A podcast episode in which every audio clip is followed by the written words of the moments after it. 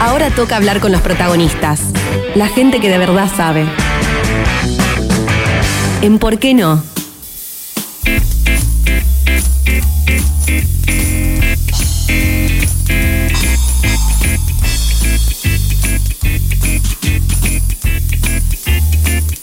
Momento de entrevista en ¿Por qué no? Recuerden, 223 30 30 460. Estamos jugando ahí, queriendo escucharles qué cosas deberían ser eternas. La tecnología puede ser que sea una porque nos salva muchas veces. Claro que sí. Y en este caso eh, tenemos que decir que eh, que sea eterna la tecnología. Sí, de todas maneras también la tecnología fue, eh, El ¿cómo canal. decirlo? Fue el canal, ¿no? Eh, nos salvó en este caso, pero también fuertemente cuestionada por Liliana Herrero y la banco fuerte. Sí. Eh, recién estuvimos con un desperfecto más que nada de La señal. La los señal. celulares que no tienen señal y que cuando estás adentro de tu casa no te puedes comunicar ni por teléfono, ni WhatsApp, no. ni nada. Así que, pero bueno, la hermosa, enorme de Liliana Herrero se comprometió y continuamos con la entrevista recién, hace acá 10 minutitos, fuera del aire, y ahora les voy a compartir lo que me contaba. El primer audio, principalmente, bueno, es para conocer para ella qué es el canto, ¿no? Y, por qué habla de esto de que cuando que yo le decía que las había escuchado en distintas entrevistas decir que tiene mucho de conversación, entre comillas, ¿no? Con grandes maestros de la música, como puede ser Mercedes Sosa, Cuchi Leguizamón, Regina. Conversaciones entre comillas. Así que bueno, el primer audio se lo dejé libre para ella para que nos cuente un poco esto. ¿Qué, qué significa el, el canto? Y esto nos decía la enorme Liliana Herrero. Bueno, yo espero que les puedan explicar a los oyentes de esta radio que hemos tenido unos problemas de señales tremendos. Este, así que por lo menos desmistifiquemos la idea de que la virtualidad, los teléfonos celulares, los Zoom, etcétera, etcétera, funcionan sin problema. Es absolutamente falso, funcionan con problemas y con muchos problemas. Eh, digo, para que rompamos la idea de una comunicación falsa, ¿no? Eh, eso por un lado. Por otro lado, me preguntas eh, qué es el canto. El canto es muchísimas cosas, muchísimas cosas. Cantar para mí es pensar una patria, pensar un territorio y pensar un tiempo. Eso es para mí cantar. Eso, por supuesto, viene de experiencias infantiles, de experiencias de vida y de conversaciones en el sentido metafórico de la palabra con grandes cantantes como Mercedes, como Liz Regina, como Janis Joplin, como, bueno, eh, muchísimas más. Me refiero a mujeres, pero hay cantantes varones que a mí me interesan muchísimo. Por ejemplo, Milton, por ejemplo, Chico Buarque, por ejemplo, el Negro Rada y bueno, tantos otros, ¿no? Este, eso, eso no quiere decir que yo haya, haya copiado, sino que quiere decir que me han estimulado para buscar mi propio modo de cantar. Que eso es, mm, lleva un tiempo muy largo, es una búsqueda incesante que nunca termina. Y bueno, cuando eh, se terminará la búsqueda, como cese la vida, pero no, el canto es algo que uno siempre está buscando, ¿no? que uno siempre está buscando, incluso en el mismo acto de cantar en un concierto. Es- uno siempre está buscando un fraseo distinto, una deformación este, o modificación de una melodía.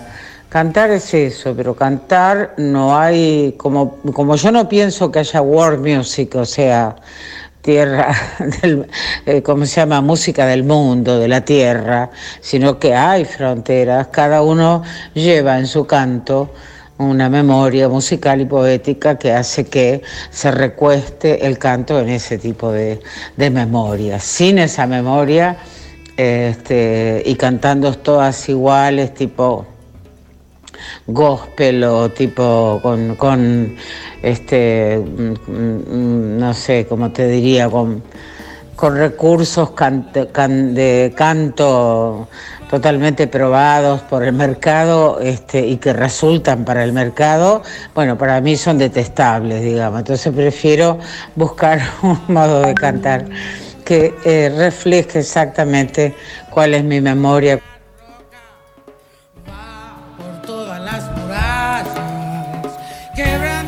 Bueno, ahí nos hablaba del canto, justo, perdón, corté la última parte, y le preguntábamos cuánto influyeron los ríos, ¿no? En su infancia, sabemos que ella nace en Villaguay, en Entre Ríos, una provincia que claramente está atravesada por ríos, principalmente hablábamos del Uruguay, porque yo la escuché mencionarlo en distintas notas también, como en, su repertorio, pero también está el Paraná.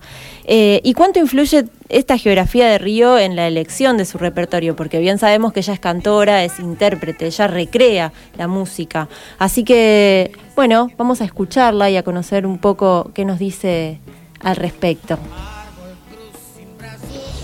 Bueno, eh, mi querido río Uruguay es uno de los ríos que yo recuerdo y que en, los cuales de los cuales tengo maravillosas este, historias, digamos, de la infancia.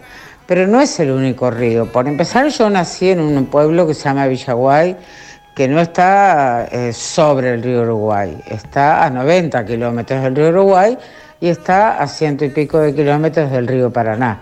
Pero Entre Ríos es una provincia de agua, es una provincia de arroyos, de esteros, de lagunas, de ríos. Eh, nosotros de niños íbamos mucho al río Uruguay, por eso lo recuerdo tanto y a veces lo nombro mucho, pero el río Paraná también fue muy importante y todos los ríos que atraviesan y los arroyos que atraviesan mi provincia. Ese sería una búsqueda, un canto de agua, digamos que yo no sé si lo encontré, no sé si lo encontré. Hay otras personas que sí lo tienen este, y lo, y lo mm, muestran de ese modo, digamos. Eh, eh, a mí me resulta a veces un poco manso ese canto de agua. Yo pienso más bien en un río bravo, en un río bravo, en un río con, eh, con, mucho revoltijo, digamos. Eso es lo que a mí más me interesa porque creo que el latido de la vida de las personas es, un latido eh, convulsionado, digamos, por amores, por desengaños, por tristezas, por encuentros, por felicidades, por celebraciones.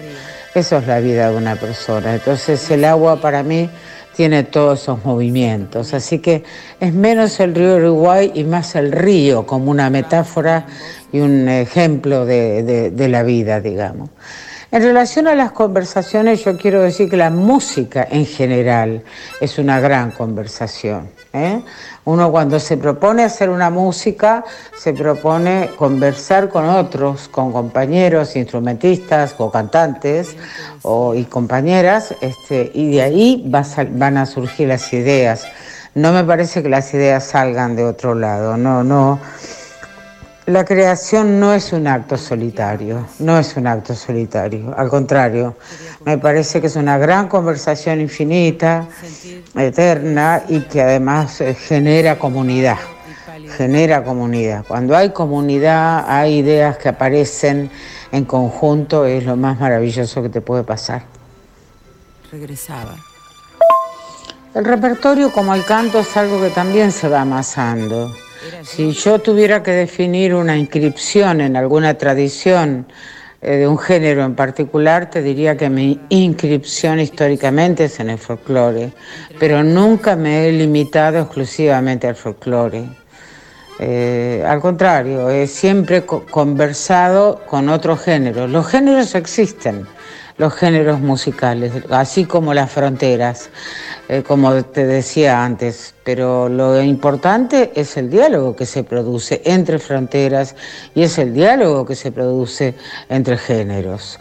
Por eso nunca he tenido este, el prejuicio de, digamos, de no dialogar con otros géneros. Y a mí me interesan todos los géneros.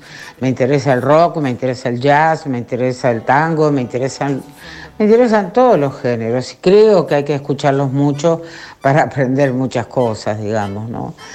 De modo que también he elegido cancioneros que no son exclusivamente del folclore, ni los he folclorizado, cosa que mucha gente hace y a mí no me interesa eso.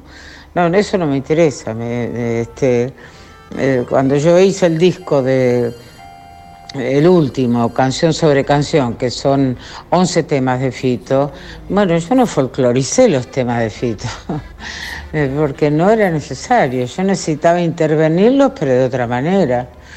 Eh, eh, restándole palabras, sustituyendo palabras, este, suprimiendo frases enteras, buscando un arreglo que en la jerga de los músicos quiere decir armar y rearmar lenguajes. Ese es el punto. a mí me parece que esas son mis, preocupaciones fundamentales. Uno tiene que armar, rearmar lenguajes, esté en el género, en el género que esté y para que yo elija una canción tiene que pasar mucho tiempo, yo tengo que eh, ver si me, si me interesa el texto, si me interesa eh, la melodía, la línea melódica y si puedo darle vueltas a, un, a una parte del texto, por ejemplo, que me interese mucho. Entonces, bueno, ahí elijo ese tema. Y si no, lo abandono. Y si no, pues hay temas que a mí me interesan mucho, que no he logrado intervenirlos y los dejo y los abandono y ya los encontraré o me encontraré con ellos en otro momento y, seremos un poco más felices, tanto la canción como yo. Pero, nada, pero no... No, no, nunca me nunca he sentido los géneros como cárceles, ¿no? Si lo son, no eh, se, se, transforma en algo autosuficiente que no le sirve a nadie, ni al género ni a uno como cantante. Totalmente. Estamos charlando con Liliana Herrero, que recién me sonó el WhatsApp porque me dice lo logramos. Es una genia, estamos en vivo, aunque hablamos con ella hace 15, 20 minutos atrás, vía WhatsApp, por un desperfecto online técnico de la Hermosa virtualidad. Bueno, en relación justamente a la creación, esto que decía ella antes, ¿no? En comunidad, yo le preguntaba cómo estaba llevando o, navegando esta cuarentena porque hablaba justamente de, la creación artística, musical en comunidad. Y, le mencionaba un concierto online que tuvo eh, el pasado 4 de octubre y esto nos compartía. Creo que eso ha sido lo más duro de la pandemia para mí en no poder encontrarme con, mis compañeros, ¿viste? Porque nosotros tenemos este, eh, ya edades, eh, somos grandes con Horacio, con mi compañero, y este, bueno, eh, somos, estamos dentro de eso que se considera o se llama población de riesgo. Así que nos hemos cuidado mucho y a esta casa ha venido y ha entrado muy poca gente. Tal vez en algún momento ha venido Pedro, Rosy, eh, gran guitarrista con el que trabajo yo hace muchos años y eh, bueno, con las distancias correspondientes hemos podido hacer uno, uno, un que otro ensayito, digamos, o probar cosas o sonidos o cosas así. Pero eso es lo que más me, ha pesado, digamos, de, de la pandemia. Sí, yo hice un streaming o transmisión en realidad, ahora se llama streaming, tenemos que acostumbrarnos a usar otras palabras de la tecnología que me tienen bastante cansada. Este, hice una transmisión en una salita de teatro que me prestaron unas amigas queridas que están paradísimas con el teatro porque, bueno, eh, acá en la ciudad de Buenos Aires se abren los teatros grandes, pero no las salitas chiquitas. Ellas, esas quedan a, libradas a su suerte. Esas son las políticas culturales de, la reta, la verdad, lesnables para mí.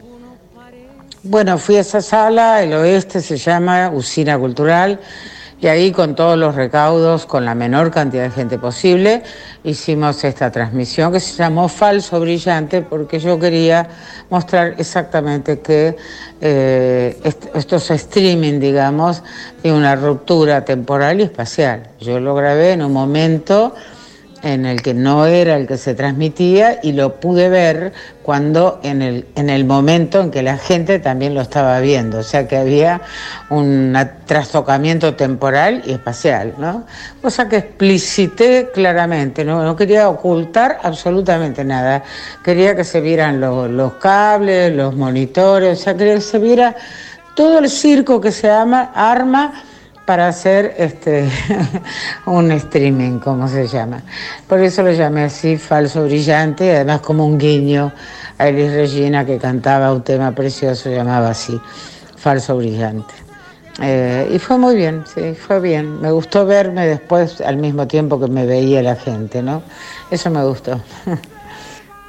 Qué hermosa. Bueno, también hay que decir que obviamente Liliana Herrero es cantante, intérprete, una gran artista y además ella eh, es licenciada en filosofía y durante un largo periodo eh, estuvo dando clases y hasta dirigió la Facultad de Humanidades de la Universidad Nacional de Rosario, donde fue justamente a estudiar y donde conoció a, Fito Páez, una persona clave en su carrera que bueno, vale recordar que por el año 87 ella accede a grabar su primer material discográfico junto a Fito Páez en una sala de ensayo en la, ciudad de Buenos Aires, pero realmente por, insistencia, y la, saca de alguna manera, años después, de lo que ella estaba haciendo, que era dar clases y, quizás la, música era algo más que, dejaba en el lugar de, hobby o, que acompañaba, como la acompañó toda la vida, pero no como un medio de vida laboral. Claro, la, escuché decir, me sacó de, cantar en, la cocina. Claro. Eh, vamos, ya es hora de que,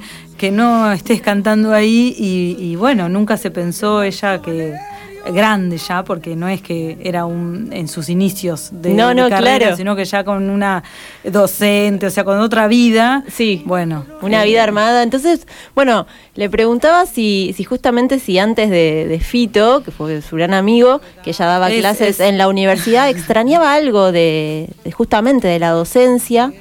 Y, y de la filosofía como docente. Así que bueno, esto nos compartía. Yo regresé a la universidad este, con la normalización democrática del país y por lo tanto la normalización democrática de la universidad, es decir, en el año 84. Y de clases y siempre me gustó mucho dar clases a mí, ¿no? Yo no creo que cuando me subo a un escenario haga algo distinto de lo que hacía cuando daba clases en la universidad. Cuando vos entras a un aula, a un aula entras eh, con un texto en la mano, con un texto en la mano para investigarlo, para interrogarlo, para pensar con él, para mm, hacerle preguntas, en fin, tantas cosas, ¿no? Un texto es un texto mm, siempre estimulante para pensar. Bueno, cuando yo me subo a un escenario me subo con un texto. Ese texto se llame una canción de Fito Páez o una canción de Atahualpa Yupanqui o del y Samón. Eso es un texto que hay que interrogarlo, que hay que pensar y con el cual pensás tu propia vida y este país. De modo que cuando Fito me planteó que hiciéramos un demo y que, me, que cantara y que hiciera un disco, digamos, en realidad esa fue la propuesta de Fito, yo no estaba muy convencida porque la verdad que yo estaba muy contenta de haber vuelto a la universidad. Este, pero bueno, igualmente lo hicimos a ese demo, como se llama en la jerga de los músicos, que es grabar tres o cuatro temas y después este, armar una banda y entonces grabar un disco. Bueno, eh, lo hice con gusto, me gustó mucho hacerlo, eh, lo hicimos en una sala de ensayo, ni siquiera en una sala de grabación, donde vivía Fito también temporariamente ahí y este y el segundo lo hicimos ahí también en el año 89 este, y bueno cuando me cuando me quise dar cuenta tenía un montón de discos grabados digamos. Y la universidad en los 90 con el neoliberalismo menemista ah, me había dejado de interesar la verdad me había dejado de interesar. No se le estaba dando y la importancia que para mí tiene la enseñanza y sí se le estaba dando importancia a la investigación en el sentido de ganar una beca por acá, una beca por allá. Bueno, ya ahí yo sentí que no tenía nada que ver con ese pensamiento. Entonces este, seguí dando clase un tiempo más, pero después eh, abandoné la universidad, eh, renuncié y después me jubilé eh, de la universidad. No, no volvería a la universidad, pero siempre me gustó enseñar y creo que siempre estoy enseñando en el sentido del gesto, ¿eh? no en el sentido de dando eh, una, un sinfín de verdades, sino en el sentido de estar dispuesta a preguntarme con, el, con la gente sobre algo. Eso es lo que estoy haciendo. Y vaya cómo se pregunta Liliana Herrero, eh, una hermosa artista cantora, profesora de filosofía. Y cómo no preguntarle como, como último, por último, y obviamente agradecerle infinitamente por haber continuado con, con esta nota distinta a lo planeado, pero bueno, lo que se planea, ¿cuántas veces sale como uno lo planea? a veces sale mejor así, de hecho. así que hermosa. Una disposición sí. de, las grandes. Sí, bueno, es una grande. Y le invitábamos a que mencionara lo que ella sintiera, la reflexión, el sentimiento, la sensación con esto de la partida física de, de Diego Maradona y, de qué es lo que ella cree que significa a nivel colectivo para el pueblo, para todos nosotros, su partida. Y así se despedía comentándonos así lo siguiente.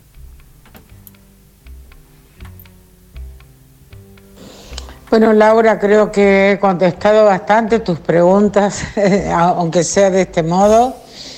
Eh, hemos burlado a la tecnología en este caso, ya ves, o sea, deberías estar contenta.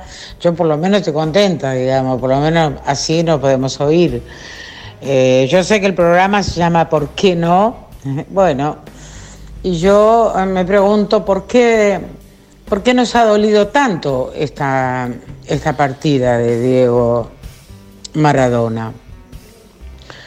Yo siento que sin ser una futbolera, sin ser una especialista en eso, ni mucho menos, siento que él fue una especie de mago del fútbol, ¿no? Con idas, con vueltas, siempre desarmando su vida, rearmándola. En ese sentido fue una vida artística, vamos a decir así, y muy sufriente, ¿eh? muy sufriente. Armaba y desarmaba, armaba y desarmaba, siempre caía y volvía a levantarse. En fin, esas cosas, siempre en, el medio de conflictos, pero siempre también diciendo frases contundentes, preciosas y, muy este, ligadas a su infancia y a, la pobreza. Eso es lo que a mí más me interesó de él y lo que más me interesó también fue su, su eh, un hombre completamente sin piedad para decir las cosas, sin vergüenza, sin, sin miedo, digamos, al contrario, alguien que provocaba y eso me, parecía, me pareció siempre eh, muy interesante en él, muy interesante, como me parece interesante García, como me parece interesante muchas personas que usan, digamos, esos, esos mecanismos para comunicarse y para conversar con la gente. Maradona no tuvo problema en tomar partidos y se equivocó en muchísimas cosas, creo yo. Hay muchas críticas sobre él y estos días hay que apagar el televisor, el televisor y la radio porque lo que vengan van a ser especulaciones sobre su vida eh, este, escandalosas. Hay que quedarse con la idea de lo que de, lo que de su paso por la vida en este país y, pensar que le dio alegría a los corazones de, de todo el mundo. Y dale alegría a mi corazón. Así le dice Fito. Y yo creo que le dio alegría en cada gambeteada que hizo, en cada patada que dio, en cada declaración que hizo. Este, eh, hizo su, gran aporte a, nuestros pensamientos y a y el suyo, y fue muy coherente con eso, ¿no? Eso pienso. Un abrazo. Un abrazo. Pasó por por qué no Liliana Herrero, una enorme. Y bueno, y para cerrar esta hermosa nota y, y, esta profunda reflexión, vamos a ir con una canción que está interpretada por ella, una baguala anónima, ¿no, Jor? Sí, esa fulanita, eh, buscábamos ahí de quién era y bueno, es anónima y fue recopilada por Leda Valladares, la gran Leda. Así que escuchamos para cerrar esta hermosa nota, hasta con conceptos eh, tan hermosos, artísticos de ella en relación a Diego Armando Maradona. Así que bueno, disfruten esa fulanita.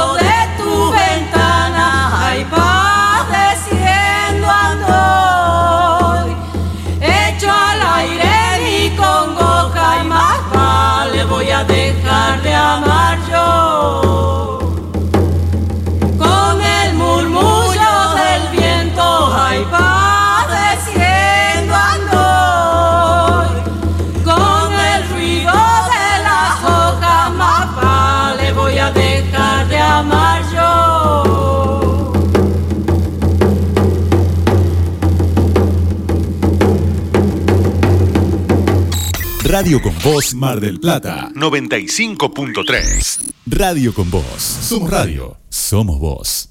Atención.